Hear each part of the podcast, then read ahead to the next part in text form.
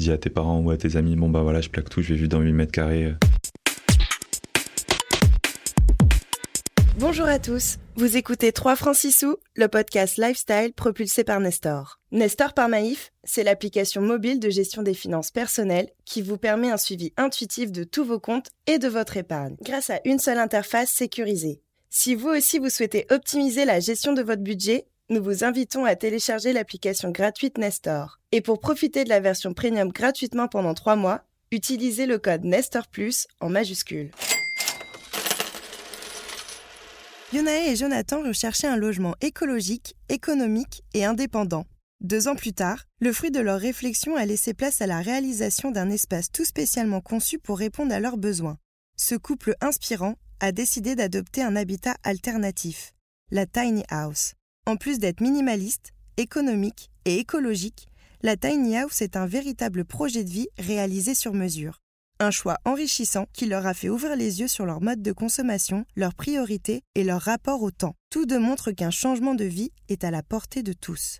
En se lançant dans la construction de ces logements atypiques, savait-il qu'une vie d'aventure, de rencontres et de dépassement de soi les attendait? C'est désormais avec leur micro-maison qu'ils sillonnent les routes et provoquent l'étonnement des passants qui croisent leur chemin.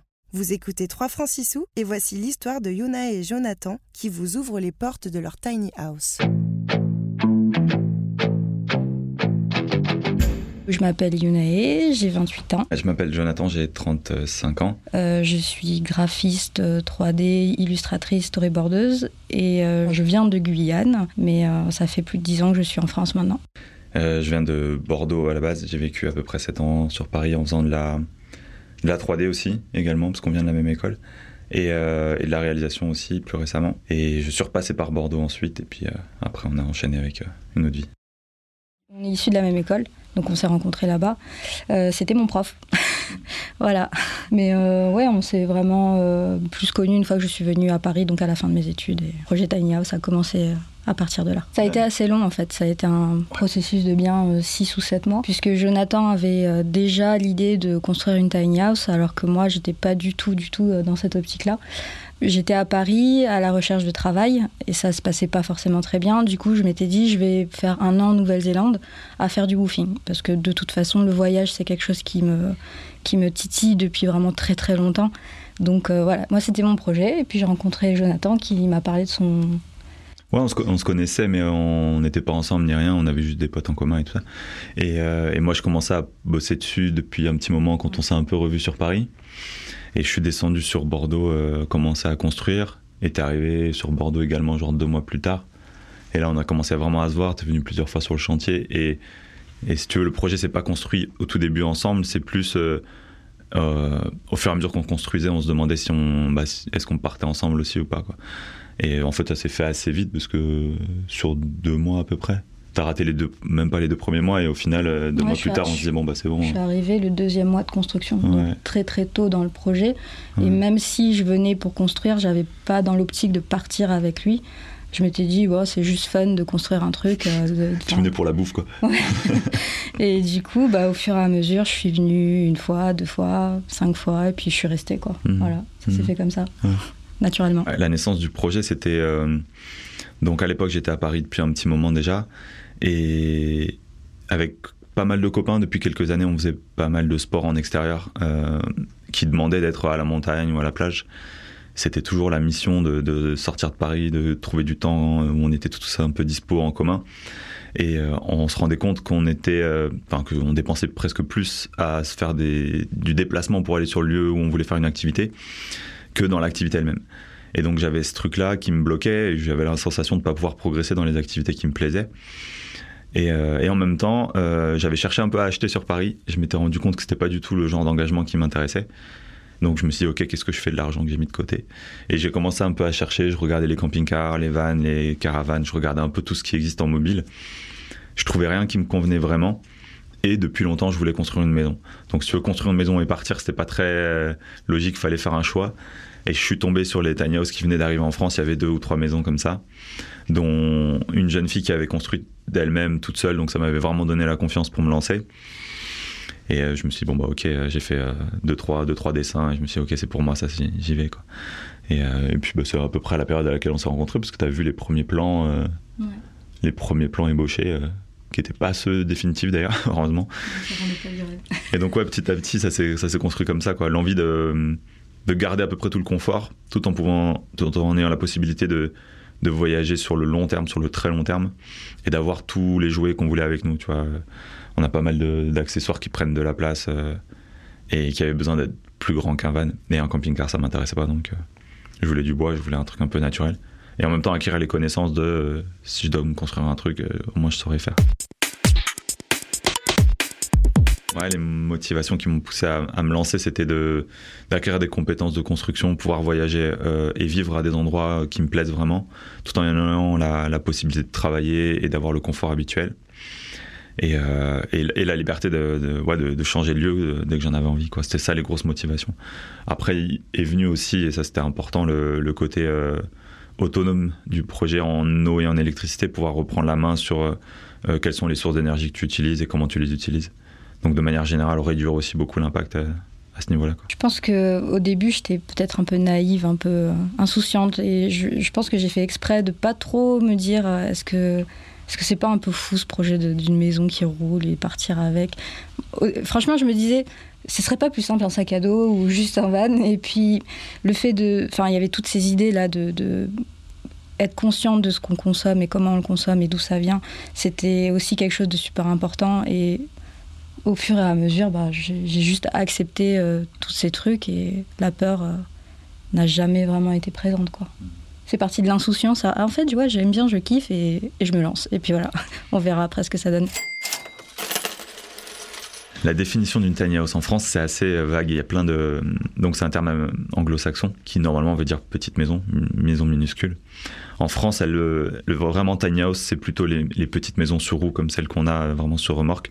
Même si en fait, il existe toute une variété de petites maisons qu'on appellerait nous des chalets, qui peuvent rentrer carrément dans la catégorie euh, tiny house. Suivant les, personnes à qui tu demandes, ça va avec un sentiment de minimalisme ou d'écologie, et d'autres te diront que ça va plus avec un sentiment de d'économie et donc, euh, ouais, en, fonction des, repères, ça, donne ça. Mais dans tous les cas, ça reste un tout petit habitat. Et souvent en bois. Euh, j'ai pris connaissance de ce mouvement sur Internet. À l'époque, ouais, comme je disais, il y en avait très très peu, mais il y en avait déjà beaucoup aux États-Unis. Et donc, euh, bah, assez naturellement, quand tu pars des vannes, bah, tu, finis presque tout le temps sur les tiny D'ailleurs, maintenant, c'est un mot qui est plus recherché que van, en France en tout cas. Donc c'est marrant, ça prend un peu d'ampleur. Quoi. Différence entre les tiny house, les vannes et les camping-cars ou même les caravanes. On est plus lent à se déplacer avec une tiny house, en ce qui nous concerne, parce que mm. peut-être que d'autres vont beaucoup plus vite. Il y a mm. des tiny house qui sont beaucoup plus légères que les nôtres. Tu peux rouler avec une voiture, enfin pas besoin d'un permis BE par exemple, donc ça devient beaucoup plus facile de circuler. La différence, elle est aussi dans le ressenti. Euh, je sais pas si vous avez déjà été dans un camping-car, c'est pas du tout la même chose. Nous, on aime euh, la sensation du bois, l'odeur quand on rentre dans la tiny house, c'est un peu l'odeur qu'on trouve dans un chalet.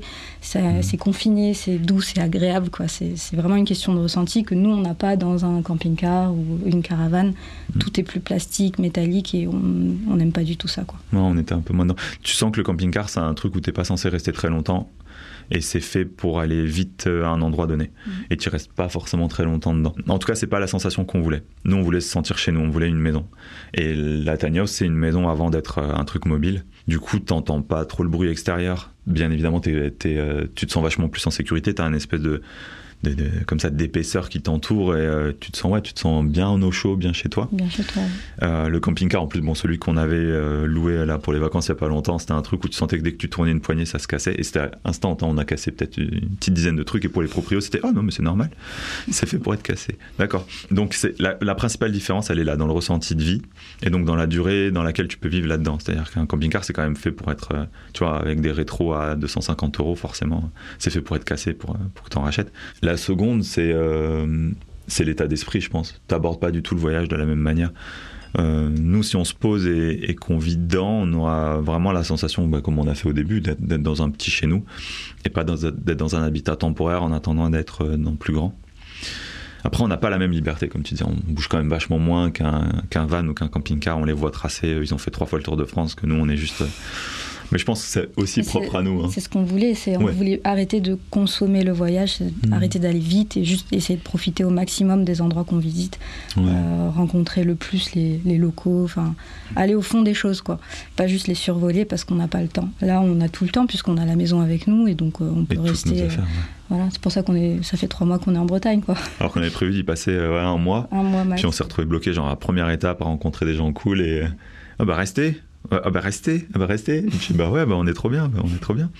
Je pense qu'il y a, y a hum, la différence aussi avec les camping-cars et les caravanes, c'est euh, l'approche des gens. Hmm. Elle n'est pas du tout la même.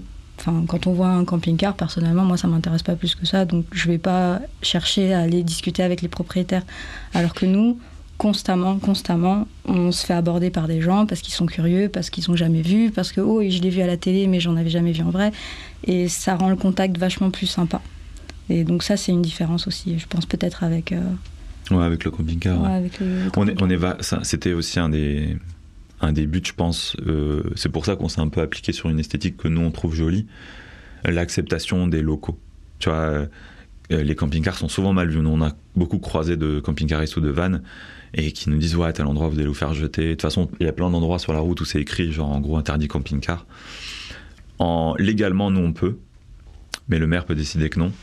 Jusqu'à présent, on a eu que des bons retours que des bons retours tout le temps. Et ça, je pense que ça, c'est dû un peu à, ah, c'est mignon, tu vois. Donc c'est mignon, ça fait moins peur. Euh, ouais, ça, ça change, ça change bien. Ça, nous a souvent aidé. De l'extérieur, alors elle est toute en bois. Elle est un peu inspirée euh, entre le nordique et l'américain, l'anglo-saxon. Donc elle a un petit porche en bois avec des, colonnes blanches euh, et, elle a un bois bleu avec une toiture bleue. Elle a une petite forme carrée. Donc c'est un tout petit cube de 4 mètres par 2 euh, pour la, partie habitable. On a une terrasse devant euh, d'un 1 mètre 50 je crois et puis derrière on a un coffre d'un mètre. Et tout ça c'est sur une grande remorque qui fait 7, 7 mètres sur, sur 2 mètres 50 à peu près. Et elle fait 4 mètres de haut. Donc il y a ça aussi d'ailleurs qui impressionne, hein. c'est la hauteur les gens la voient de loin, elle dépasse un peu toujours des camping-cars. Alors sur la route, ça doit être trop drôle en, de, la voir arriver en face, de voir un toit qui roule. Puis après, tu sais, après la colline, tu découvres que c'est une maison. Ben, on a tout ce qu'on peut trouver dans une maison standard. On a un canapé convertible, donc ça veut dire qu'on peut accueillir deux personnes dans la tiny, ce qu'on a déjà fait. Mmh. On a une table à manger qui nous sert aussi de table pour travailler. Ensuite, on a euh, ben, une cuisine avec euh, un petit frigo. Un frigo, un petit four amovible euh, un évier, une salle d'eau qui euh, on trouve euh, la douche et les toilettes dans la même salle, mhm. dans la même pièce. Des escaliers qui montent à la mezzanine et on y trouve la chambre. On a des plaques de cuisson. Puis après, bah, on a dans le gros coffre, on a un peu tout ce qu'on veut pas voir comme autre matériel, mais pour l'aménagement intérieur, ça ressemble à ça. Et en fait, le défi, c'était que bah, moi, j'avais dessiné tout ça pour moi seul, pensant que je partais seul. Et donc, ça a été de s'adapter là-dedans à deux, revoir certaines mesures pour que ça te convienne aussi. Et on se rend compte quand même que on voit bien que notre, notre salon il est pensé pour une personne. Euh, maintenant qu'on vit à deux dedans, il y a plein de trucs qu'on referait. Quoi. On est domicilié euh, de deux manières, on va dire. On a un, domicile légal qui est euh, fiscal, on va dire, qui est celui de la mairie de notre ancienne commune. Donc ça, ça nous permet pour, euh, de gérer la création de notre entreprise et puis les papiers importants, même si pour l'instant on n'a rien reçu à cette adresse-là. Et la seconde, c'est chez mon père, chez qui on est domicilié pour plutôt les factures ou les, PV, les trucs comme ça, les trucs, habituels. Il existe des associations qui sont payantes, qui permettent de scanner ton courrier, de te l'envoyer, mais on n'a pas assez de courrier pour vraiment avoir besoin de ça, donc pour l'instant on s'en sert pas. De quoi on vit? Essentiellement, euh, mademoiselle Yunei bah, Toujours de nos métiers, finalement. On a, hmm. on a eu la chance de ne pas devoir changer parce qu'on peut être en freelance en faisant ce qu'on fait. Donc, on est euh, euh, graphiste 3D tous les deux pour la plupart. Et c'est moins fréquent, on a moins de missions, mais quand on en a, ça dure trois mois. Et puis après, ben, nous, c'était le but aussi un peu de ralentir ce rythme de métro, boulot, dodo tous les jours non-stop. Donc on a eu la chance de, pouvoir continuer comme ça en ralentissant un peu le rythme. Et puis euh, dès qu'on s'ennuie ou dès qu'on en a envie, on, repart à la chasse de projets, quoi, tout simplement. Ouais. Bah, dans mon cas, j'en ai même plus qu'à Paris en fait. Ah ouais? Ouais, ouais. Bah, j'ai même eu des nouveaux clients et tout. C'est plus étalé dans le temps. Et on a eu plein, plus de clients. Donc euh, j'étais assez inquiet en partant de Paris de perdre l'écosystème que j'avais de d'emploi et en fait non euh, ça en a ouvert d'autres ailleurs ça c'était assez étonnant. C'est vraiment un truc auquel je m'attendais pas. Moi, je m'étais même dit, enfin, tu sais, en partant, on en parlait. euh, oh, il est possible qu'on fasse euh, des saisons, qu'on aille, je sais pas, ah oui, ramasser des échalotes, j'en sais rien. On s'était dit, bon, bah, c'est pas grave, on va découvrir des nouveaux métiers, c'est pas grave. Et en fait, non, on n'avait déjà pas le temps de faire nos métiers et les voyages, donc on a encore moins le temps de, de faire des métiers qu'on connaît pas. c'est pas exclu, hein, c'est pas exclu qu'un jour ça nous arrive, mais pour l'instant, on n'a pas de souci de ce côté-là. On, a même des périodes où on considère qu'on travaille un peu trop on passe un peu à côté de notre voyage. Donc, on est, encore en recherche d'équilibre parfait à ce niveau-là.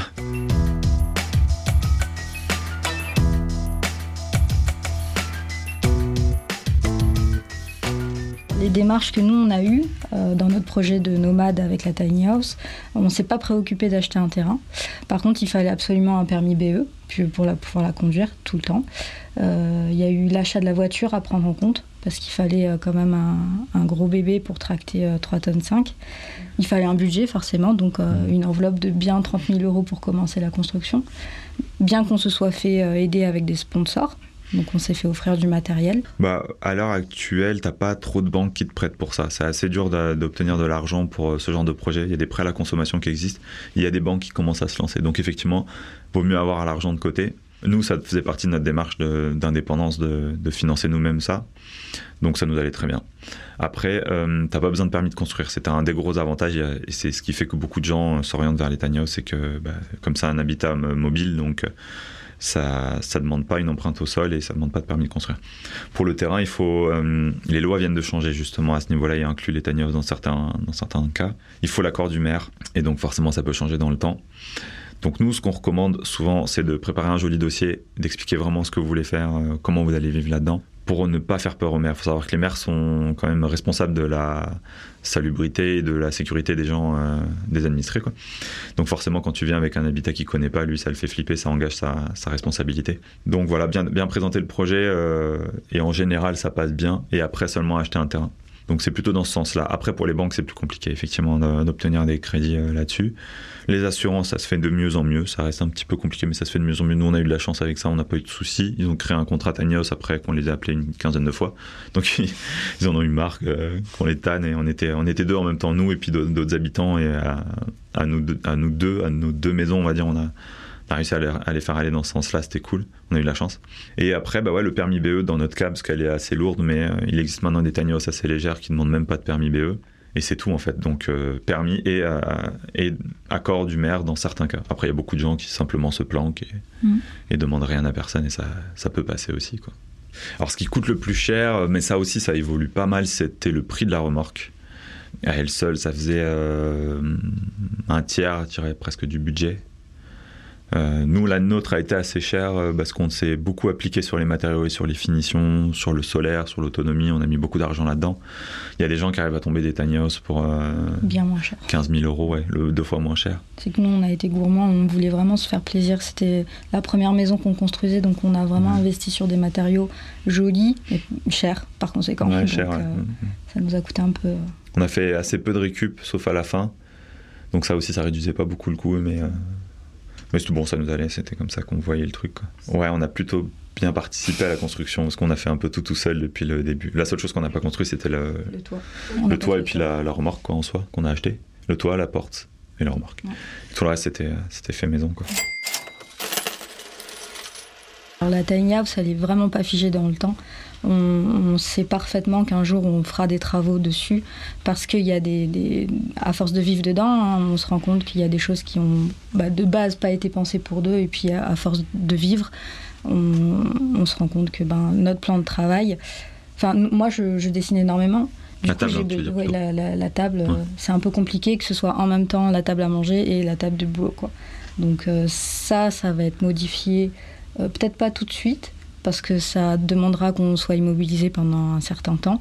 Mhm. Euh, donc c'est pas prévu pour l'instant. Mais euh, oui, il y aura toujours, toujours des améliorations à faire euh, pour notre confort de vie. Quoi. Au fur et à mesure en fait, qu'on voyage, on rencontre des gens qui ont des aménagements aussi différents, ça nous inspire. Euh, là, on est, chez qui on est en ce moment, c'est un constructeur de tiny house qui voit complètement les choses différemment. Et forcément, quand on visitait ces tiny house, ça nous a donné des idées. Et lui adore notre tiny house. Et donc, la première chose qu'il a fait, c'est nous dire Bon, alors on va refaire la porte, les gars, parce que votre porte, elle est pas cool. Et c'est ce qu'il est en train de faire en ce moment. Et du coup, on a abordé le sujet des fenêtres. Enfin, C'est toujours améliorable en fait. Euh, oui, puis on, trouve toujours des, nouvelles, des nouveaux matériaux. Comme nous, notre, on est toujours à la quête d'être beaucoup, toujours plus léger, parce qu'on est trop lourd. Mhm. Soyons clairs, on est trop mhm. lourd. On va toujours chercher à, améliorer un peu cette partie-là de la maison. Donc, euh, dès qu'on peut trouver des astuces pour l'alléger, en, en changeant les fenêtres parce qu'elles sont plus légères ou euh, en mhm. se débarrassant de trucs qui sont dans, dans le 4x4 les chandelles pour maintenir la maison, tout ça, ça change, ça évolue. Donc au fur et à mesure, il y aura toujours des améliorations à faire quoi, à ce niveau-là. Hmm. Parfois c'est des tout petits trucs, tu vois, juste des... Là on, regardait pour prendre un petit thermostat pour déclencher les ventilos du chauffage automatiquement, ça nous évite de le faire nous-mêmes. Parce qu'une fois j'avais oublié, j'avais failli cramer la maison comme ça. des trucs comme ça. Donc euh, ça peut être des petites choses comme des grandes choses, mais en fait c'est toujours un petit lieu euh, créatif, quoi. Tu t'amuses à trouver des, systèmes qui te, qui te plaisent, qui te facilitent la vie. Euh, un camping-car neuf, faut compter entre 60 et 100 000 euros. Quand tu, quand tu pars sur une tiny house, si tu la fais construire, c'est un petit peu moins cher, mais c'est plus grand, hein, c'est quand même 20 mètres carrés. Et nous, elle nous a coûté 30 000 euros, donc c'était plus de deux fois moins. Et c'est même moins cher que les, les T6 de, de Volkswagen aménagés euh, qui valent une petite fortune. Donc ouais, l'aspect euh, financier était aussi à prendre en compte.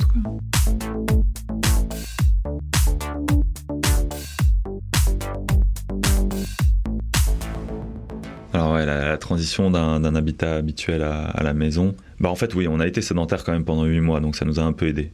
Après, j'ai pas trouvé ça particulièrement compliqué parce que tous les deux, on avait déjà très peu d'affaires. On avait très peu d'affaires. Moi, j'ai toujours vécu dans des tout petits appartements. Euh, mm. Le plus petit que j'ai eu, c'était 10 mètres carrés, donc ça change pas énormément. C'est juste que tu es dedans.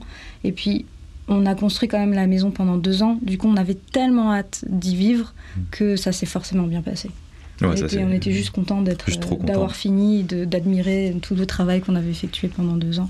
Donc l'adaptation, l'adaptation a été très très euh, facile. puis on a aménagé en, plein été, c'était beau, on avait un très joli terrain avec une belle vue. Enfin, tu vois, il y avait tout ce qu'il fallait pour que ça fonctionne au début. Euh. Euh, l'hiver a été plus compliqué. Heureusement qu'on n'a pas emménagé en hiver. Je pense que ça aurait été un peu plus dur en hiver de s'habituer, parce que ça mène aussi son lot de, contraintes. Ça se pense complètement différemment qu'un appartement standard. On habite dans la maison depuis un an et trois mois. Mhm. Et euh, on est nomade depuis euh, six mois maintenant. Et donc, ça veut dire que les, huit premiers mois, on les a passés en sédentaire sur un terrain qu'on nous a prêté, qui était juste à côté du lieu de construction. en fait, avant même de partir, tu vois, on avait fait des, super rencontres euh, autour de cette, de cette maison, parce que tout le quartier nous connaissait, le maire, la ville, c'était, ils s'étaient habitués à nous, et, donc on était super bien accueillis. Ce qui a rendu les choses difficiles pour partir, d'ailleurs. C'était un petit peu dur de partir aussi à cause de ça. Et depuis qu'on est parti, on a eu pas mal de périodes où on a beaucoup roulé. Et des périodes là, depuis notamment ces trois derniers mois, où la maison, elle n'a pas bougé du tout. Et c'est nous qui avons rayonné en Bretagne avec la voiture. Mais la, maison, elle, elle est restée pendant trois mois au même endroit. Et là, seulement maintenant, on reprend la route. C'est une des libertés qui, nous plaît aussi avec ça. C'est que qu'on soit arrêté ou qu'on soit en mouvement, euh, on se sente quand même toujours chez nous. Au niveau de la famille, euh, on a eu euh, deux, deux sons de cloche, deux situations complètement différentes entre la famille Jonathan et la mienne. Euh, Jonathan bah, a été très vite porté par son entourage, très enthousiasme. T'as pas eu de. Ouais, c'était quelques amis qui étaient un peu dubitatifs. ou. Qu'est-ce que c'est que ça? Qu'est-ce que c'est? Mais la famille, c'était fou. Je m'attendais pas à un tel, tel soutien. Tu vois, quand tu dis que tu plaques tout, près des longues études et tout ça. Bah non, en fait, c'était cool. Donc pour moi, ça a été hyper, hyper simple. Ça a été même euh, euh, porteur, ouais, vraiment porteur. alors moi, j'ai eu pas mal d'inquiétudes, euh, surtout du côté paternel, qui s'est dit, mon Dieu, qu'est-ce que c'est que ça? Et encore aujourd'hui, je pense qu'il a du mal à réaliser, bien qu'il l'ait vu, hein, la maison, il l'appelle toujours la cabane. Donc c'est une manière de me taquiner un petit peu aussi, mais je pense qu'il a du mal à se dire, c'est viable, ce projet est viable. Et j'ai presque l'impression qu'il attend le jour où, ça ira moins bien. Quoi. Mais euh, après, ma mère a été. Euh, comme elle est loin, elle, vient en Guyane, elle, je pense qu'elle se rendait pas vraiment compte de ce que c'était, puisqu'elle ne le voyait pas à la télé, elle l'a jamais vu en vrai. Et à partir du moment où elle l'a vu, elle l'a visité, euh, c'est devenu vraiment concret pour elle. Hmm. Et depuis, j'ai un, elle m'encourage à fond quoi, là-dedans. Donc c'est génial. Elle avait passé quelques jours avec nous, elle a adoré. Je pense que ça a des objets qu'il faut voir pour comprendre. Ouais. Pour se rendre compte. Ouais, Donc ouais, je, suis passée de l'inquiétude à, à l'enthousiasme, mais ça a été un processus assez long, quoi, entre les deux. Quand tu dis à tes parents ou à tes amis, bon bah voilà, je plaque tout, je vais vivre dans 8 mètres carrés, euh, et je vais le faire moi-même. Euh, oh, ouais. C'est tombé. Hein. Je pense que ça déclenche des, des presque des réactions euh, Allergiques. allergiques, ouais. Mais en fait, quand tu le vois, tu te rends compte que ça va. Quoi. Euh, Je pense qu'il y a eu des préjugés au début, euh, quand les gens, quand on parlait du projet, mais qu'ils le, le, voyaient pas. Mais euh, on a organisé des crémaillères pour que les gens puissent venir découvrir la maison. Et depuis, depuis, je pense qu'on a eu que des, des bonnes critiques, quoi, de, des gens qui se disaient ah ouais, j'imaginais pas ça, c'est vraiment pas comme je le pensais. Du coup, puis la maison, enfin, on trouve que la maison est mignonne vue de l'extérieur. Du coup, ça aide tout de suite à avoir une meilleure image de. On n'a pas de- subi, nous, de- en tout cas, de préjugés. ouais, non, clair. non, non. Il y en a qui en ont eu. hein. Il y a des habitants en tiny house qui ont eu des soucis. euh, euh, tout, tout vient de la présentation. Quand, tout vient de comment tu arrives. quand tu dis que tu as un habitat nomade, euh, ça passe euh, rarement. Quoi. En fait, il y a, il y a- il y a ce truc autour des. ou des gens du voyage, gens du euh, voyage, oui. ou des camping-caristes, qui sont deux communautés assez mal vues, à tort ou à raison, hein, tu vois, mais euh, ça fait peur de base. Parce que le, tout de suite vient à l'esprit, euh, dans la tête des gens, la précarité ou, euh, ou l'insalubrité, des fois même. Le vol. Le vol, ouais, ouais. Donc nous, on n'a pas eu à subir de ça. Je pense que ça vient de la présentation, trop souvent. Mhm. Et, et le reste du temps aussi de la chance, parce qu'on n'a pas eu de problème particulier. Il y a des gens avec une situation équivalente à la nôtre qui ont eu que des refus. Et des refus de peur, quoi, pas des refus de concrets. Donc il, il en existe, comme pour tous les trucs euh, qui sont pas assez euh, documentés ou pas assez vois Je pense que dès que tu des responsabilités, forcément, t'aimes bien savoir où tu marches, quoi. Bah, Jonathan euh, est allé vivre chez ses parents pour commencer la construction. À l'époque, moi, j'avais encore un appartement. Donc, euh, je l'ai gardé, mais pas très longtemps. Puis finalement, je suis allée les rejoindre. euh, euh, Bah, c'était à côté du site de construction, quoi. Ouais. en donc, je, suis allée vivre chez les parents de Jonathan pour la construction. Donc, on a vécu comme ça pendant deux ans. C'est le temps de- qu'a duré la, la construction de la tiny house. Parce qu'on travaillait en même temps. Du coup, c'était pas, on n'était pas tous les jours dessus. Ensuite, on a emménagé dans la tiny. On a vécu huit mois sur un terrain qui était à côté de là où on avait construit, histoire de se faire un peu la main, quoi. Parce qu'au début, on avait le projet de partir directement après euh, l'avoir emménagé, et on s'est rendu compte qu'on pouvait pas forcément le faire parce que euh, on avait des petits soucis techniques avec notre euh, voiture à l'époque qui n'était pas assez puissante. Et euh, on s'est dit, bon, ben, finalement, on va rester et puis on va voir ce que ça va donner de vivre dans 8 mètres carrés tout d'un coup que tous les deux, s'adapter un peu à- aux habitudes de l'un et de l'autre. Parce Et- que c'est la première fois qu'on vivait que tous les que deux tous aussi. les quoi. deux, ouais. Donc du coup, voilà, ça, ça nous a permis de bien nous habituer. Mhm. Et après, on a pris la route au bout de huit mois. Euh, elle a- notre vie sociale a pas mal évolué. On voit beaucoup moins nos amis, forcément. Même si on a de quoi accueillir, il y en a très peu qui sont venus jusqu'à nous, parce que ça fait loin. Surtout que nous, on s'arrête pas forcément dans, près des grandes villes où euh, le, le réseau est plus facile. hein. On, on se met dans des petites campagnes où très difficiles d'accès parfois. Mhm. Donc, ils viennent pas forcément à nous. Et quand ils viennent à nous, ils préfèrent, bizarrement, aucun n'a voulu dormir euh, dans la maison. En général, ils préfèrent avoir leur tente aussi. Mais je pense que c'est parce que euh, pour eux, c'était un moment où ils avaient envie d'être dehors. Et donc, euh, voilà, c'était leur choix. Euh, on a accueilli dans la maison surtout ma famille au final. Hmm. Beaucoup ma sœur qui, Ah venait, oui. qui adorait venir chez nous quand on était encore sédentaire.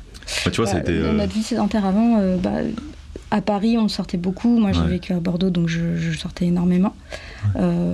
Quand on revient à Paris, oui, on se rend compte que, ah bah oui, on avait ça avant. Nos amis qui étaient proches, qu'on voyait un peu tous les quatre matins, ça peut nous manquer. ouais. Mais euh, en, en contrepartie, on rencontre énormément de gens sur la route. Alors même si parfois c'est que des, des rencontres euh, euh, Temporaire. sans lendemain, furtives, voilà, c'est il y a du monde tout le temps, tout le temps, tout le temps, tout le temps. Et puis parfois dans l'eau, on rencontre des gens que, comme euh, les amis qui nous hébergent actuellement, qui sont, enfin, c'est des amis pour la vie, je pense Ouais, hein. ouais. Il y a des liens forts qui se créent autour de la maison, et donc euh, ça évolue. On rencontre toujours plein de gens, Ça, qu'il arrive. ça, ouais, ça change totalement notre rapport Ouais. aux autres. ouais. Effectivement, ouais, nos, nos amis nous manquent. Quand on revient à Paris, on s'en rend encore plus compte. Ou à Bordeaux, on sortait beaucoup. Mais... Et puis peut-être parce que justement nos amis sont loin, que parfois on, on peut éventuellement se sentir seul, on va aller plus facilement vers les autres, Mhm. justement. Ça va nous obliger à sortir de notre petit cocon, à se dire allez maintenant on va rencontrer des gens, quoi qu'il arrive. Donc voilà. Alors moi, ce qui peut me manquer euh, par rapport à la euh, vie en tiny house, euh, comme on est dans un petit espace et qu'on se balade énormément, on ne peut pas avoir énormément de choses. moi, je suis pas mal manuel, donc je faisais de la couture, des trucs comme ça, du matériel que j'ai dû laisser parce que comme j'en faisais trop peu souvent pour que ce soit, ça devienne une priorité dans les affaires à garder dans la maison, j'ai dû les laisser des petites choses un peu sentimentales comme des livres qu'on aime bien. Ou, voilà. Moi, ça, ça me manque un peu de temps en temps. Mais on, le compense avec euh, d'autres activités finalement, ah avec euh, les choses qu'on a sous la main. Quoi. Donc nos parapentes, euh, dès qu'on peut, on en fait un peu. On n'a jamais le temps de s'ennuyer, les vélos. Non, non, on, a manque de temps plus qu'autre chose. On a toujours plein de projets. Mais ouais, ce qui me manquerait le plus, ce sont toutes ces choses que je pouvais faire avant autour du, craft. Mmh. les amis. Ouais, la, famille, ouais. ça manque bien. Mais autre que ça, ouais. Autre que ça. Bah aussi, il y a quelques facilités dans la ville. On se disait que quand même, ça manque, on manque de variété en termes de, restaurants ou des trucs comme ça.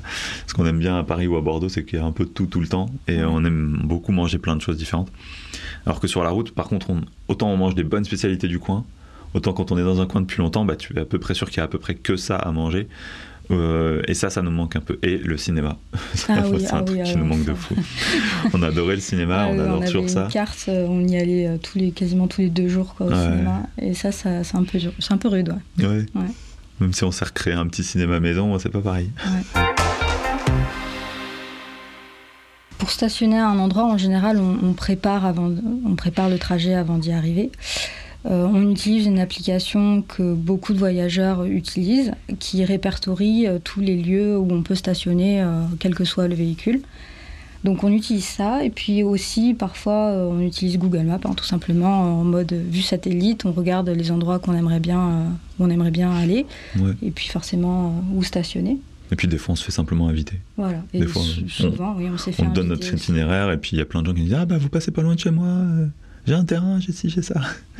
Donc, ça, c'est les trois moyens, on va dire. de... méthodes euh, qu'on a. Et on a pour l'instant jamais eu de problème. On a eu une fois un maire frileux qui est venu nous voir, mais au bout d'un petit quart d'heure de discussion, ça s'est très bien passé. Donc, euh, il nous a permis de rester. Donc, on a testé bah, le terrain communal, c'est-à-dire vraiment euh, euh, ouvert à tous, euh, du petit pré au bord de lac. On a testé le bord de mer, on a testé des parkings. même des, des, des parkings sur herbe. On a eu, on a un parking d'aéroport aussi. Ah oui, on a fait un parking d'aéroport pendant quelques heures pour se reposer sur la route. On a fait camping assez rarement, mais on l'a eu fait. On a fait à la ferme, ce qu'on adore. C'est presque notre, je pense, notre mode de parking préféré. Parce que bah, tu as des bons produits, tu apprends plein de trucs, les gens sont super cool. Comme on, est souvent hors saison, ils sont trop contents de voir du monde et euh, et c'est des gros échanges à chaque fois, c'est super sympa. Et puis ils te donnent les meilleurs spots du coin à aller voir. Donc ça, ça, on adore. À la ferme, on aime beaucoup. Euh, là, actuellement, on est dans un camping privé euh, où en fait on est les seuls. du coup, on se sent comme dans une petite forêt. Euh, voilà, on a eu toutes ces, toutes ces étapes-là. Et en général, ce qu'on fait, bah, on appelle la mairie quand même. Quand on n'est pas sûr, on appelle la mairie, on leur dit voilà, est-ce qu'on peut se garer là? En général, c'est oui. Si au contraire on est sûr, parce que bah, on voit bien que c'est un terrain communal ouvert, il n'y a pas d'interdiction, bah, juste on se pose. Et ouais, il y a eu une fois où un maire un peu inquiet est venu nous voir, mais euh, au bout de cinq minutes de discussion, ça s'est bien passé. Le reste du temps, juste, euh, bah, ils sont pas. Au mieux, ils sont curieux, ils viennent, et au pire, ils juste viennent pas quoi. Ils t'ignorent, tout va bien. Du moment qu'en fait tu, tu détériores pas le lieu. On a même eu un terrain privé une fois avec celui. Euh, en bord de mer avec euh, une association. Donc pareil, on a demandé l'autorisation, ça leur posait pas de problème. Donc euh, jusqu'à présent, on n'a pas eu du tout de soucis, quel que soit le mode de, terrain qu'on ait, qu'on ait choisi. Quoi. Ce qui nous plaît le plus dans cette vie Moi, je dirais que c'est forcément l'accès à la nature, hein, parce qu'on a choisi de, de, mmh. voyager, donc de découvrir les, les coins qu'on connaît pas, d'abord en France, et puis ça se fera plus tard en Europe et pourquoi pas dans le monde.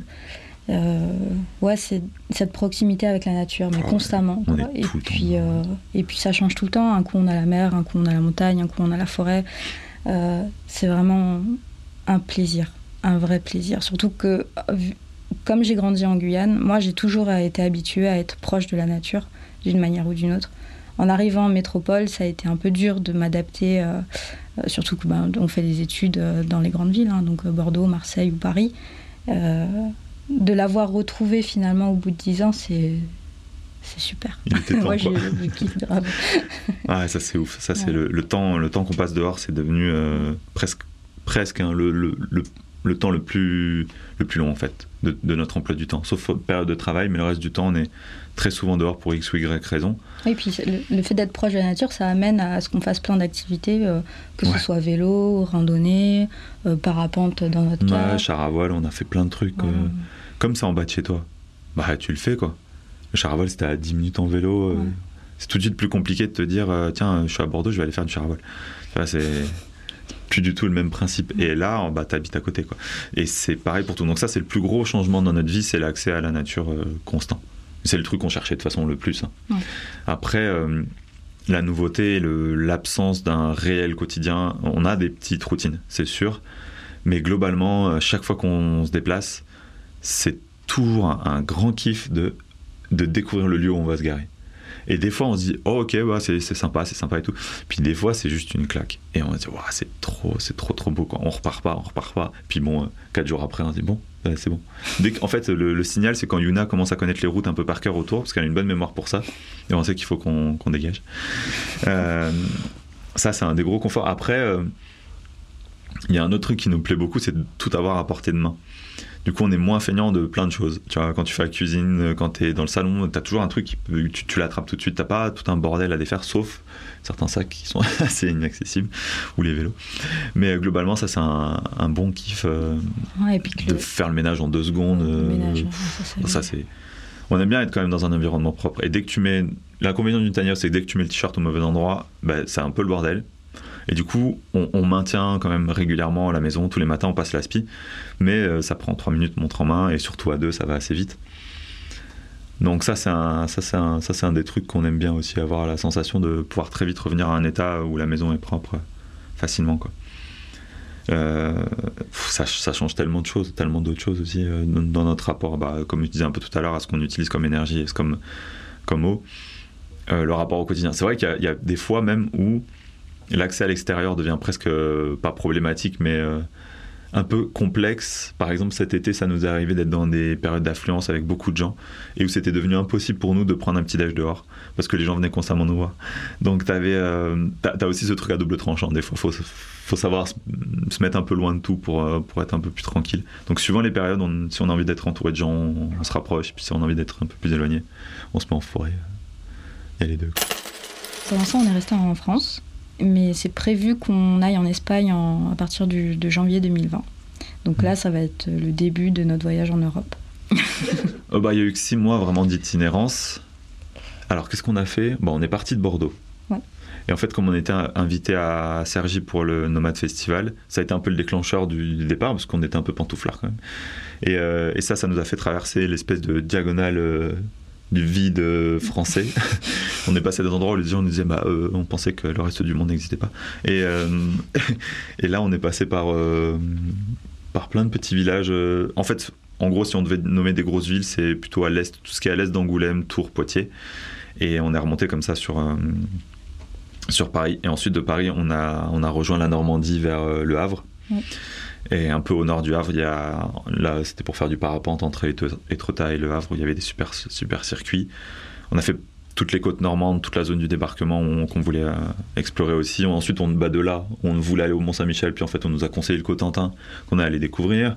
Et ensuite, on, est, on a été vers le Mont-Saint-Michel, puis on a longé la côte jusque. Et c'est ça, en fait, depuis, depuis la Normandie, on longe la côte jusqu'en Bretagne. On habite en bord de mer depuis, depuis, depuis cinq mois. Ouais, depuis, puis après là, on a atterri euh, pas loin de Saint-Malo, le Caperqui, et donc ce qui est un peu l'entrée nord de la Bretagne. Et donc là, pour l'instant, on est là. Maintenant, on va redescendre. Euh, on va encore longer la côte. On va traverser la Bretagne pour euh, retourner vers Nantes le long de la côte et ensuite longer la côte, puis retraverser les Pyrénées pour aller ensuite côté espagnol.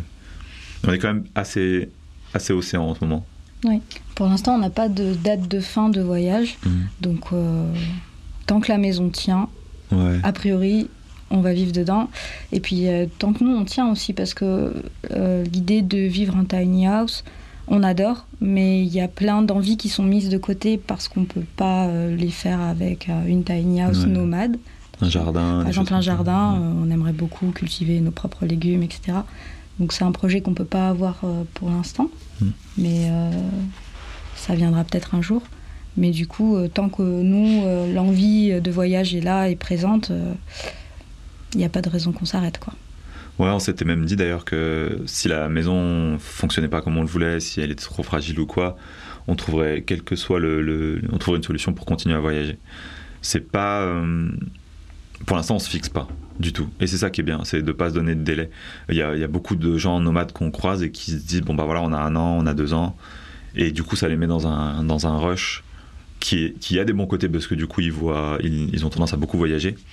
Alors que nous, on n'a pas du tout cette donnée-là en tête. C'est même, ça en est même trop des fois parce que du coup, on est, On est trop lent. on est parfois on est trop lent euh, par rapport à ce qu'on peut voir et on a envie- on se dit ouais, c'est, on aimerait bien aller plus loin, plus vite. Mais ce, ce facteur-là, on le gère vraiment comme on a envie, le fait de pas de pas s'être donné de date de fin quoi. Oh, Nos projets un peu pour l'avenir. euh, on, aimerait vraiment arriver à faire le tour de l'Espagne et du Portugal avant que l'été euh, se pointe. Donc ça, c'est, on va dire, c'est le gros défi, euh, suivant le temps qu'on a, suivant les rencontres qu'on va faire. Et on aimerait être euh, dans l'été, pouvoir remonter dans le nord de l'Europe. On ne sait pas encore si ce sera plutôt côté, côté Écosse, si ce sera côté Norvège, on ne sait pas exactement. On sait pas, on, on sait pas vraiment. On a défini des objectifs principaux et après on verra euh, comment, comment, comment on se laisse porter. Dans l'idée de base, on souhaitait euh, suivre un peu les saisons, dans le sens où ne, si on veut pas avoir trop chaud en été, on va descendre, euh, enfin on va monter dans le nord, et inversement, si on veut pas avoir trop froid en hiver, on va plutôt descendre dans le sud. Donc c'est ce qu'on cherche à faire là en allant en Espagne. On cherche la chaleur. Et le soleil. donc ça c'est l'idée de base, mais souvent on se laisse embrigader euh, par des amis euh, qui nous retiennent trois mois en Bretagne. Du coup, voilà, ça change, le projet change tout le temps, et c'est ce qui est sympa, c'est que c'est pas c'est pas marqué euh, dans le marbre, quoi. Ça, ça change tout le temps, on s'adapte, euh, on C'est, découvre c'est des imprévu nouveaux l'aventure. ouais. euh, et puis voilà. Ouais, est-ce que, est-ce que vraiment c'est faisable de vivre en famille avec, euh, dans une tiny house et Je crois que la capacité d'adaptation de, de tout à chacun, c'est juste incroyable. Bah déjà, nous, on s'est adapté de deux, alors qu'on avait euh, de vivre à deux dans une maison qui était conçue pour une seule personne. Mais on a croisé là en ce moment, on est en, pas mal en contact avec une famille. euh, ils sont cinq, si c'est pas six, je sais plus. Je crois qu'ils ont quatre si gosses. tu comprends le chien ou pas? Et ils ont deux gros gros chiens qui sont des, des humains quoi en termes de tu vois de taille et de, et de nourriture ils mangent plus que des, des gens et ils vivent et ils veulent être nomades dans une maison qui sera du coup plus grande que la nôtre une 20 mètres carrés Plus légère que la nôtre. plus non pas plus légère par Ah contre ouais elle est même un peu plus lourde Ils ont pas réussi à faire plus. ah bah non, non, ils n'y arrivent pas. non. Mais par contre, ils ont un, ils ont un gros euh, un transporteur, quoi, un, un camion de déménagement en fait, qui sert de, à, à tracter la maison et du coup, ils ont un surplus d'affaires là-dedans, notamment le chenil euh, pour les chiens. Et, euh, et donc, c'est assez bluffant. La première fois que je les ai vus, je les avais appelés en les disant mais les gars, vous êtes fous, hein, ça tiendra jamais. Et puis ils m'ont montré les, les plans, la faisabilité. C'est des gens qui vivaient déjà en camping-car depuis longtemps.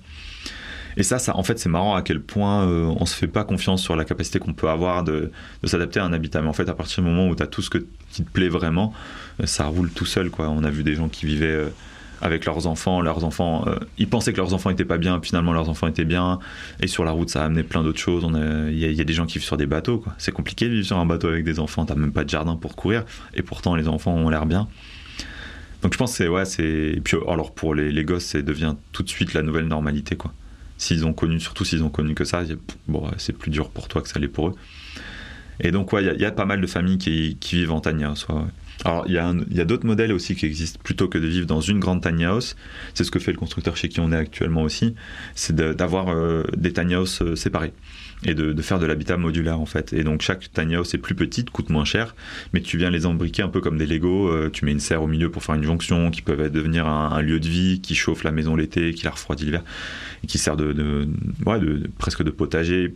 Euh, en fait, les, manouches, les nomades ont, énormément à nous apprendre là-dessus. Nous, on en a visité on- par la force des choses, mais en même temps, on adorait ça. On, on s'est en contact à deux reprises avec les gens du voyage qui sont devenus une source d'inspiration et d'échange euh, super pour nous. Et notamment, une fois, on a vraiment visité le camp, on a vraiment été avec eux, ils nous ont montré euh, comment ils vivaient. Et pour eux, un enfant à, partir de 13 ans, il a, sa, il a sa, petite, sa petite remorque à lui, il a son espace à lui, là où nous, on, on se demandait comment il faisait. Tu te rends compte qu'ils ne pensent pas du tout l'habitat comme nous. Et, et ils ont cette façon de faire de l'habitat modulaire où chacun a son espace, tout en étant dans une espèce de grande famille, de grande communauté, où bah, si tu as envie d'être tout seul, tu peux. Et si tu as envie d'être ensemble, tu peux aussi très bien. Et en, en ce moment, on voit ça beaucoup apparaître dans le mouvement des tiny house, des, des grandes familles qui, en fait, au lieu de vivre tous entassés, préfèrent avoir euh, comme un mini village, quoi. Même des couples. Ou même des ça couples. arrive que des couples, euh, chacun se prend sa tiny house. Ouais. Comme ça, chacun a son espace parce que on n'a pas forcément le même rythme de vie. Ouais, puis tu t'invites, en fait. c'est ça qui est marrant, c'est que tu t'invites chez toi et tu sais, t'as cette espèce de rapport qui est plus du tout le même. Nous, c'est vrai que le, un des trucs les plus durs, c'est qu'on n'a pas le même euh, rythme euh, biologique. Euh, tu plutôt tendance il, à. Il vit la nuit, je vis le jour. Ah, vit le jour. si on devait exagérer le truc, ce serait un peu comme ça. Et du coup, on a tout, souvent tendance à presque un peu se déranger, euh, notamment dans les cycles de sommeil. Ouais. Alors que de maison, bah, ça change tout.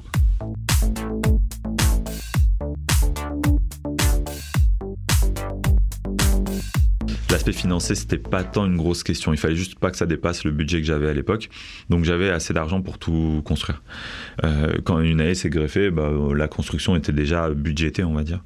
Il n'y a pas eu de grosses surprises à ce niveau-là. Et on n'attendait pas auprès euh, de banques ou d'autres euh, d'autres instances comme ça. Ce qui nous a laissé la liberté de pouvoir faire un peu ce qu'on veut en termes de délai aussi. Et, euh, et en fait, au fur et à mesure que la chaîne se développait et que la construction avançait, on a pu obtenir des, des sponsors, quoi, des, des, des, marques qui acceptaient de nous envoyer du matériel gratuitement ou en échange de, de vidéos qu'on faisait sur leur, sur leur matériel. Donc ça a été un peu les deux modes de financement de la maison. Ouais, il y a quand même beaucoup de choses qu'on peut juste plus consommer de la même manière. Euh, oui, on, bah, du coup, on privilégie les circuits courts, donc on va plutôt au marché. Euh, du coup, le portefeuille s'emporte mieux, je pense. Ouais. On fait beaucoup plus attention à ce qu'on achète, à la fréquence où on achète. On est obligé d'être plus organisé. Entre-temps, on est devenu un peu végétarien, donc euh, ça allège encore plus euh, les choses qu'on qu achète. Mais euh... bah après, ouais, donc pour la nourriture, c'est ça. Et puis tout le reste, en fait, on n'achète plus. Si on achète des fringues, comme on est limité en poids, bah, ça veut dire qu'il faut se débarrasser de fringues.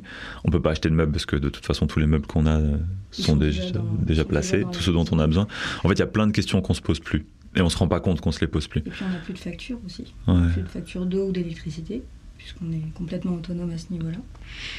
Ouais, la consommation est totalement différente. Alors le budget, euh, bon, on y viendra sûrement après, mais aussi un peu différent dû à cause de ça. Euh, mais ça, ouais. En fait, on se rend compte de tout ce qu'on n'utilise plus quand on revient bah, tu vois, chez nos parents ou des trucs comme ça, là, on se, on se dit ah oui, ah oui, ça existe ce truc, on avait oublié que ça existait. Mais c'est un truc de fou. À quel point, euh, quand tu vas plus dans un supermarché comme on faisait avant ou qu'on y va trop rarement, t'oublies en fait plein de trucs qui existent. Juste parce que te, on te le propose plus. Et c'est bien, hein, mais souvent on dit ah ouais, ça nous manque un peu des fois, tu vois. Mais comme tu l'as oublié, tu te rends compte que c'est juste un petit caprice du moment, quoi. Non? Je sais pas, tu, tu me regardes comme tu souris. Défense la plus imprévue pour moi, c'était l'assurance. Ouais, le, le, voilà, le 4x4. Ouais.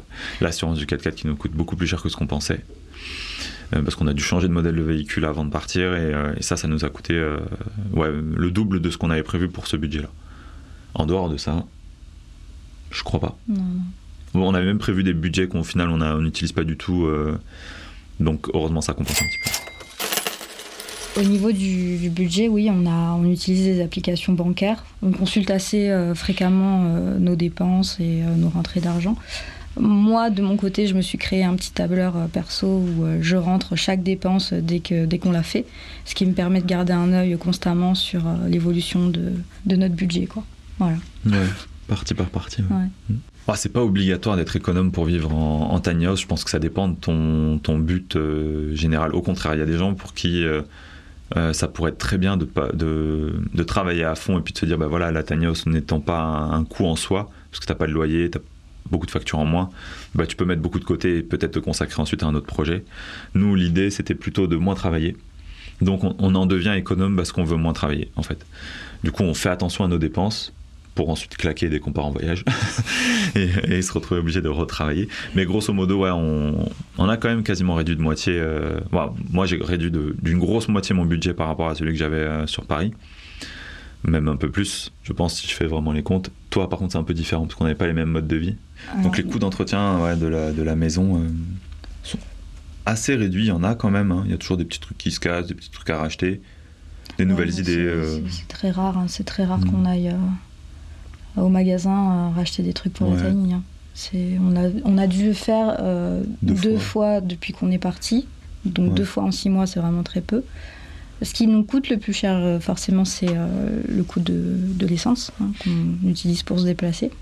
C'est la plus grosse partie de notre budget. Ouais, c'est 2 à 300 euros par mois quand on se déplace beaucoup. Mais tu vois, là, ce mois-ci, on s'est pas déplacé. Et du coup, ça a vachement baissé. Ah ouais, du coup, notre budget euh, mensuel s'en est retrouvé, mais coupé de moitié, quoi, voire plus. C'était assez hallucinant. Parce que quand on se déplace, il y a forcément tout ce qui va avec. Tu as envie d'aller un peu plus au resto parce que tu as envie de bouffer les trucs du coin. Tu as envie d'aller dans les musées, dans les, dans, les, dans les divers événements. Là, comme on s'est un peu moins déplacé, forcément, ça a réduit le budget. Le, coût d'entretien de la maison n'est pas énorme, c'est plutôt la voiture. Euh, la voiture, c'est forcément un gros poste, euh, l'amener de temps en temps en révision, euh, tout ça. Donc ça, c'est plus le truc standard des voitures. L'assurance coûte vachement plus cher pour la voiture que pour la maison. Mais la maison en elle-même ne coûte pas bien cher. Un pot de peinture de temps en temps si on a envie de changer de couleur. Ou un, peu de pâte à bois pour réparer un truc qu'on a cassé. Mais ça, c'est pas énorme. Le, le gros de nos budgets, de notre budget, c'est la nourriture. C'est bien 50%, quasiment. 40%, la moitié, presque la moitié de notre budget, c'est la nourriture. Parce qu'on aime bien, bien manger quand même. Ouais, ça, là on se fait un peu plaisir.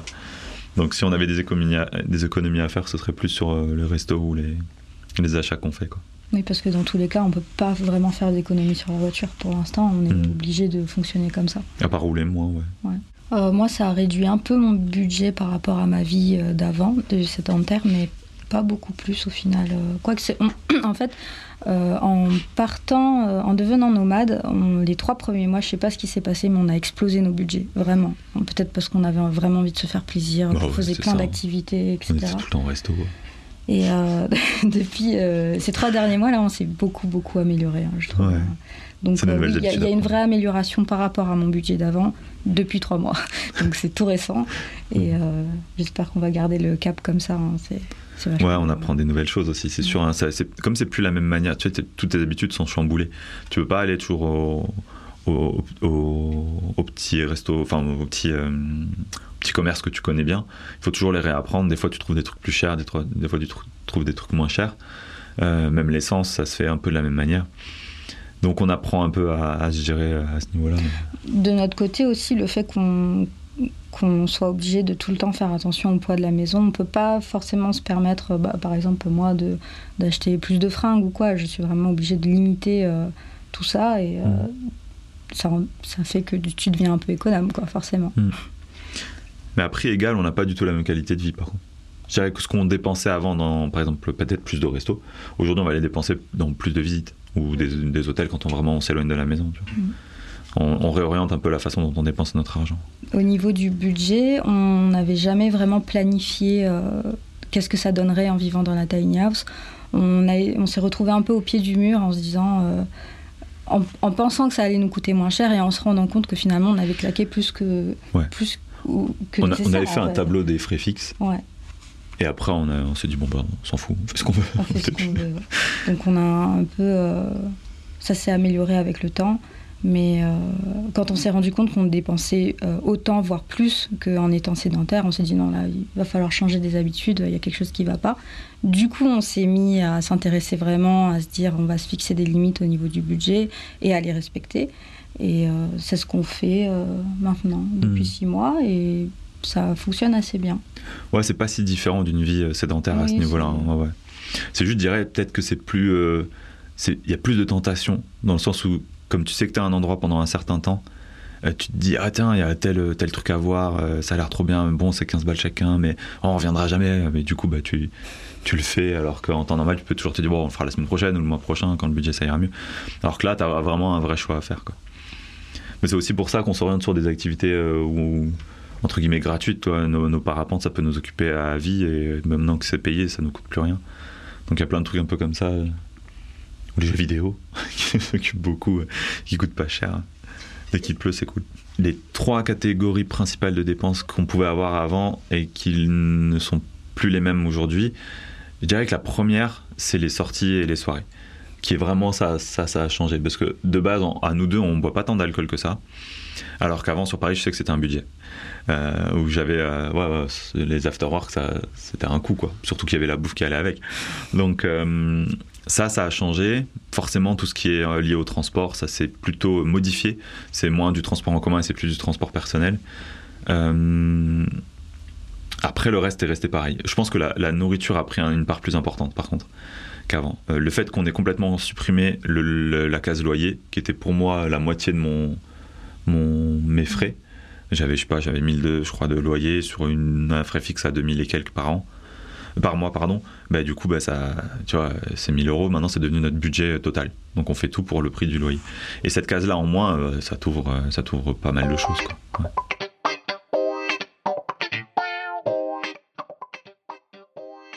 Avant la tiny house, moi j'avais beaucoup de questions, mais j'avais l'impression que je trouvais pas les portes qui euh, pouvaient me permettre d'accéder euh, à toutes ces informations, comment mieux consommer, etc. Enfin, la meilleure chose que je faisais, c'était trier mes poubelles et j'avais l'impression que c'était pas assez, quoi. Et euh, la tiny house, c'est venu avec une multitude d'informations en plus, parce que c'est pas forcément la tiny house, c'est plein d'autres choses à côté, mais ça a été comme un une cascade quoi liée à la tiny house. Et puis ah ouais du coup on trouve d'autres idées sur euh, comment euh, bah, d'où vient l'eau pourquoi on la consomme et pourquoi on va mieux la consommer etc et puis comment on peut améliorer notre consommation de bouffe aussi. Enfin voilà c'était une cascade d'informations. Et tu là oh ouais mais en fait j'étais tellement loin de ce que je pouvais imaginer et euh, c'est vachement vachement mieux quoi aujourd'hui. Enfin moi je suis très très fière des progrès qu'on a fait depuis trois ans quoi. C'est ouais. Et encore je pense qu'on s'en rend pas toujours compte à quel point parce que des fois on est encore là à se dire oh on a encore ça on a encore ci et quand on, on, est, on est un peu sévère avec nous parce qu'on a l'impression qu'on pourrait faire plus. Et finalement, quand on revient par exemple à Paris, on se dit ah ouais, finalement on est, on est pas mal, hein. on fait, on est bien, on est indulgent. Il faut être indulgent avec soi. Un peu, ouais. Ouais, c'était la, la, question écologique était vraiment centrale. Euh, que ce soit une maison en bois avec que des matériaux qui se ou recyclent ou qui sont euh, qui sont biodégradables, c'était essentiel. Réapprendre à travailler ces, ces matières-là, c'était important. Et en fait, dès les plans, il y avait des choses qu'on voulait pas avoir pour pas avoir la facilité. Euh, par exemple, le fait de pas avoir de poubelle euh, faisait que bah, c'est plus compliqué de faire des déchets. Donc, t'achètes pas de déchets. Mhm. dès que t'as plus où les mettre, bah, tu vois, c'est juste pas possible. Quoi. Tu, à chaque fois que t'en achètes un, tu te dis, ok, il va traîner dans la maison pendant deux semaines avant qu'on trouve une poubelle quelque part et qu'on ose la mettre. Au début, euh, quand on avait notre terrain, parce qu'on a d'abord été sédentaire, euh, c'était facile. Donc progressivement, on a réduit nos déchets. Mais maintenant qu'on est sur la route, c'est toujours les poubelles ou des autres ou les poubelles communales. Et du coup, on se sentait un peu, euh, tu vois, honteux. On était là, c'est pas notre poubelle, on peut pas jeter nos déchets dedans. Et bah, le fait que maintenant on ait un tout petit sac en un mois, bah, bah forcément c'est moins gênant quoi. Et, et c'est venu comme ça pour tout le reste. De pas avoir de micro-ondes faisait que bah, y a plein de nourriture qu'on peut pas acheter et du coup en général cette nourriture vient avec des déchets. Donc, euh, on est, le fait d'être assez, euh, assez éloigné des, centres-villes euh, fait qu'on va plutôt dans les marchés. Et en fait, cette maison a été pensée pour nous rendre plus facile la vie entre guillemets écologique. C'est pas non plus ultra écologique, mais là où avant c'était facile de bah, justement de générer des déchets, c'était devenu la facilité. Maintenant, c'est devenu plus compliqué. Donc, on le fait pas.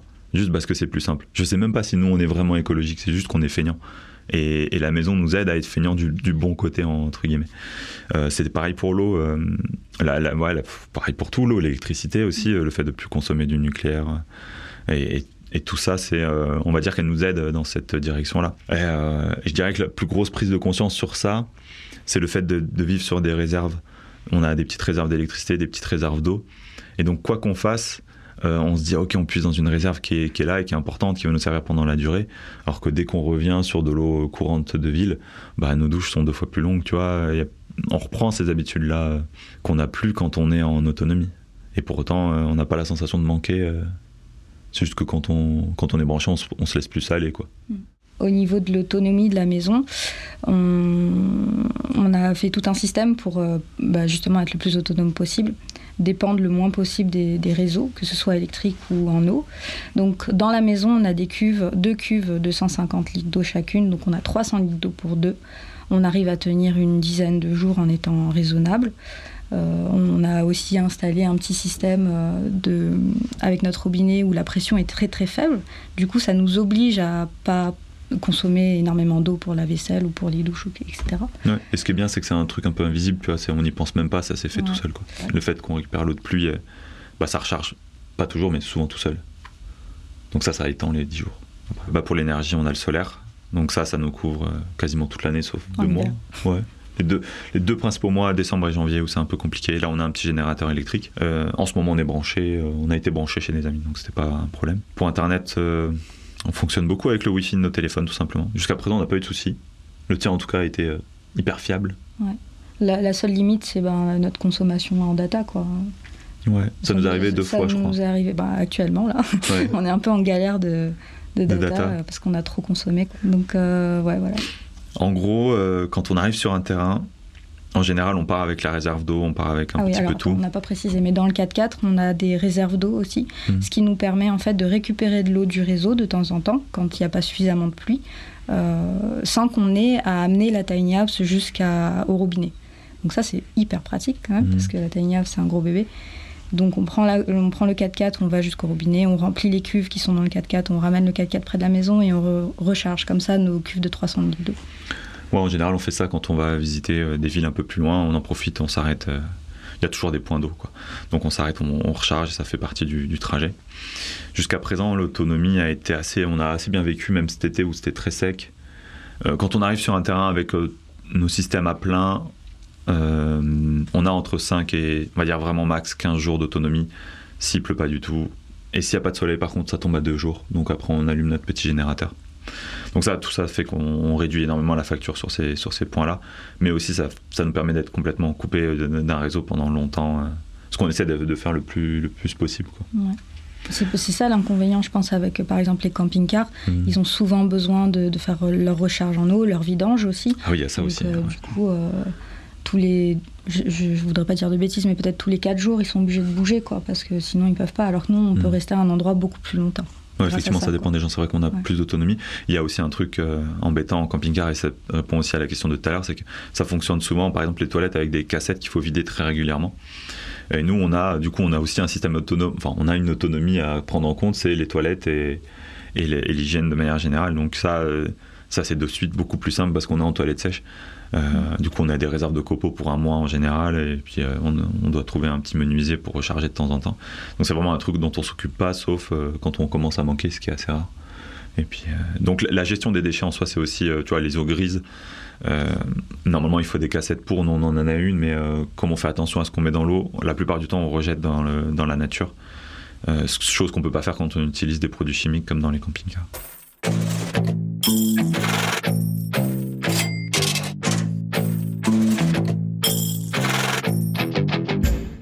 De mon côté, je pense que le plus gros impact que la construction euh, de la maison ait pu apporter, le fait d'y vivre, etc. Je pense que c'est euh, ma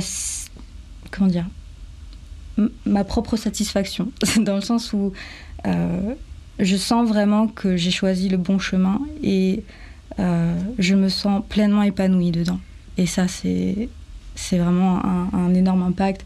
Je, peut-être que ça donne plus de confiance parce que bah, j'ai fait un truc quand même euh, assez dingue. Quoi. Je ne savais pas euh, tenir un clou et j'ai construit une maison, euh, pas toute seule évidemment, mais c'était, assez incroyable de me dire que j'ai réalisé ça. Et puis aujourd'hui, je sens que je suis bien en phase avec mes envies de respecter l'écologie, etc. Et que le mode de vie que j'adopte suit forcément toutes ces envies. Donc je suis parfaitement en phase avec ce que je veux et je vais exactement là où j'ai envie d'aller. Et euh, ouais, je suis hyper contente hyper épanouie, quoi, de mon côté. Ouais, ouais, forcément, c'est la même chose pour moi d'avoir repris la main un peu sur plein de décisions comme ça. Ça fait du bien, on s'en rend pas forcément compte au quotidien, donc c'est bien d'en parler aussi. euh. Et euh, le, moi, je dirais que le plus gros impact, c'est que j'ai récupéré enfin du temps libre. Ça, c'était un truc que j'avais beaucoup de mal à avoir avant. Et là, euh, bon, je le remplis trop, mais euh, en fait, c'est- du temps vraiment où je décide de, de ce que j'ai envie de faire. Ça, c'est un gros soulagement, et notamment beaucoup de temps à deux, quoi. On passe énormément de temps à faire des trucs ensemble.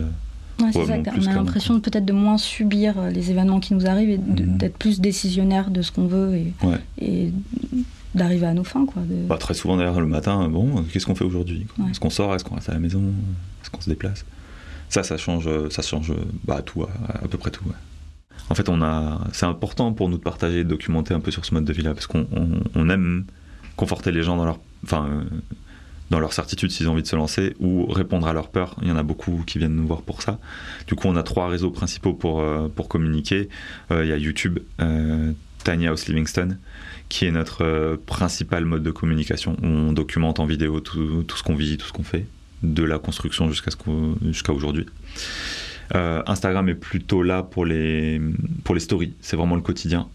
Et, le, et les photos principales, celles qu'on aime. Et Facebook, euh, c'est un peu le mélange des deux. On, on s'en sert un chouïa moins, mais pareil, les trois, c'est Tiny House Livingston et on se retrouve euh, assez régulièrement là-dessus.